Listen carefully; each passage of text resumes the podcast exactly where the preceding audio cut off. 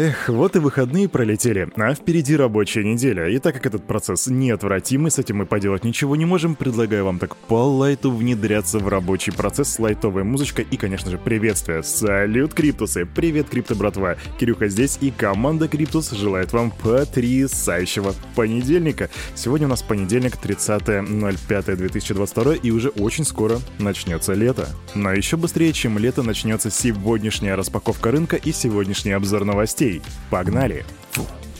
Откровенно скажу, я не знаю, чего ждать от сегодняшнего рынка после тех выходных, которые у нас были, и после пятницы. Давайте посмотрим. Зеленый. Рынок. Ребята, вы не поверите, это зеленый рынок. И я этому радуюсь как ребенок первому снегу, потому что мы 9 недель подряд закрывали красную неделю. И да, эта неделя только началась, и сегодня это не показатель, но когда мы видим такие вещи, как GMT по 30% плюсом, это внушает доверие. В среднем рост по рынку составляет около 10%, что же касается биткоина, тут плюс 4,6%, и сейчас он торгуется выше 30 тысяч баксов, а конкретно 30 317 долларов. Эфириум хоть и подрос на 6%, пока что не торгуется выше 2000, а именно 1885 бачинских. Доминация битка 46%, 45,9%, а капитализация рынка 1,26 триллионов, индекс страха и жадности, ну, понятно, тут десяточка. И я вам еще раз напомню глобальную картину рынка. 9 недель подряд мы идем в красном цвете. А теперь погнали к новостям.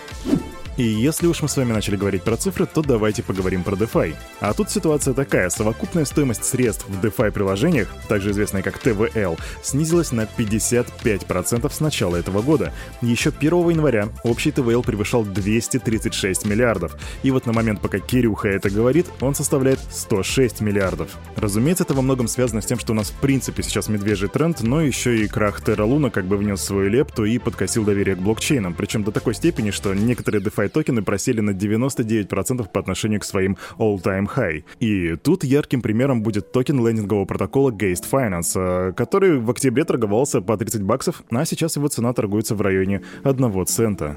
Да что уж там говорить, даже среди топ-10 наиболее капитализированных монет некоторые просели более чем на 70% только с начала этого года.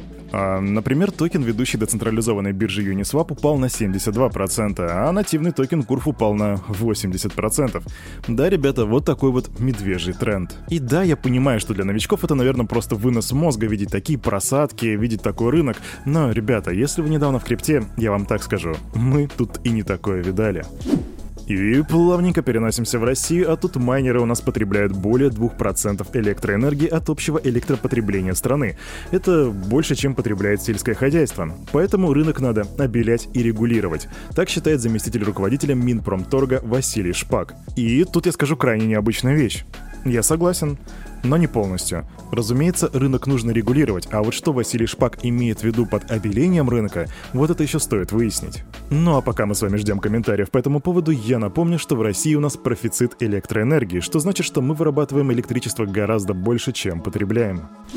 А тут у нас Минфин доработал свой законопроект о цифровых валютах, и в него были внесены замечания Минэкономразвития, МВД, Минцифры, ФНС, Росфинмониторинга, и если ты ждешь здесь центральный банк, то нет, центрального банка здесь нету, зато есть Центр национальных проектов аналитического центра при правительстве. Причем, как говорят некоторые люди, которые имели доступ к этому документу, ничего там особо не поменялось, но есть одно интересное дополнение. А в частности, законопроект включили статью, разрешающую использовать цифровые валюты для оплаты внешторговой деятельности деятельности юрлиц и индивидуальных предпринимателей. Но это, криптобратва, лишь законопроект, то есть это еще не закон. И примут ли его вообще, это вилами по воде писано.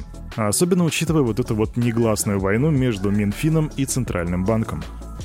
Несмотря на крах Terra UST и присутствие на рынке множества несовершенных стейблкоинов, индустрии не стоит отказываться от проектов из данной категории. Об этом заявил основатель Ethereum Виталик Бутерин. По его словам, обвал UST вызвал повышенное внимание к финансовым механизмам DeFi и криптографическим моделям, обещающим пользователям большую доходность. Он подчеркнул, что приветствует это, однако не согласился с тем, что все стейблкоины стригут под одну гребенку. Нам не нужен бустеризм или излишний пессимизм в отношении стейблкоинов, а скорее возвращение к мышлению, основанному на принципах. Так говорит Виталик Бутерин. А еще он заявляет, что определить устойчивость стабильной монеты можно с помощью мыслительного эксперимента. А именно стоит ответить на вопрос, способен ли стейблкоин безопасно свернуться до нуля пользователей. То бишь он объяснил, что в случае падения активности на рынке проекта почти до нуля, держатели должны иметь возможность извлечь из токена справедливую стоимость своих инвестиций. И вот как раз таки UST — это пример того стейблкоина, который не проходит этот мыслительный эксперимент.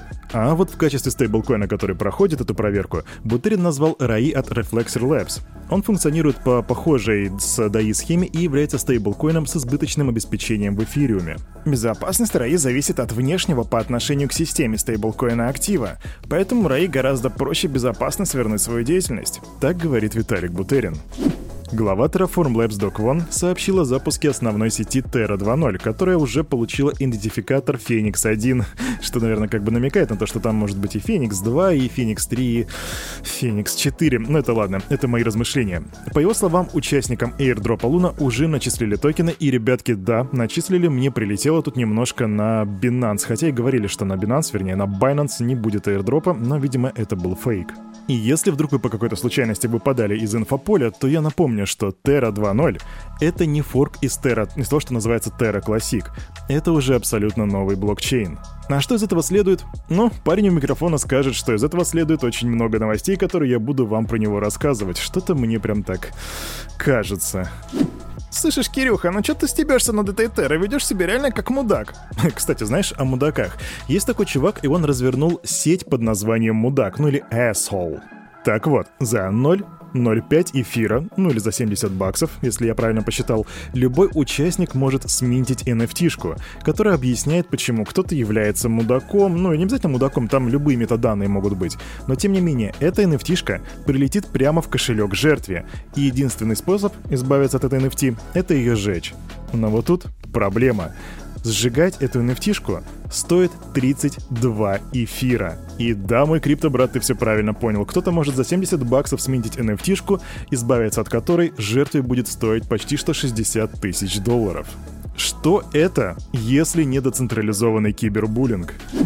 Криптовалютная биржа FTX потратит миллиарды долларов на приобретение долей в других компаниях, чтобы расширить свою линейку продуктов. Об этом в разговоре с Bloomberg заявил ее глава Сэм Бэнкман Фрид. FTX — это прибыльная компания. Вы можете посмотреть на сумму, привлеченную нами за последний год или два. Это несколько миллиардов долларов. Это дает представление о том, где мы находимся с точки зрения наличных на балансе, которые явно рассматривались в качестве э, инструмента для потенциальных приобретений. Так говорит Бэнкман Фрид. И вот что я вам скажу. На данный момент фирма активно поглощает игроков сектора и приобретает доли в релевантных организациях. Например, в прошлом году FTX ES купила платформу криптовалютных деривативов Ledger X, а их материнская компания — японскую криптобиржу Liquid. Мы всегда были открыты к этому и впредь будем держать ухо востро. Так заявляет глава FTX и также отмечает, что ее цель а именно FTX, предложить инвесторам широкий спектр продуктов, включая торговлю классическими акциями. По его словам, биржа заинтересована в приобретении проектов с большим числом пользователей или команд, обладающим обширным опытом в области вне компетенции FTX. И крипто, братва, позвольте мне для вас расшифровать, что же говорит Сэм Бэнкман Фрид. Он говорит, компания FTX схавает все, что можно схавать. Вот так. А на этом, на это утро у этого парня за микрофоном все. С вами, как всегда, был Кирюха и команда Криптус желает вам потрясающего настроения на всю рабочую неделю. И помните, все, что здесь было сказано, это не финансовый совет и не финансовая рекомендация. Сделайте собственный research, прокачивайте финансовую грамотность и развивайте критическое мышление. Адиос, увидимся завтра.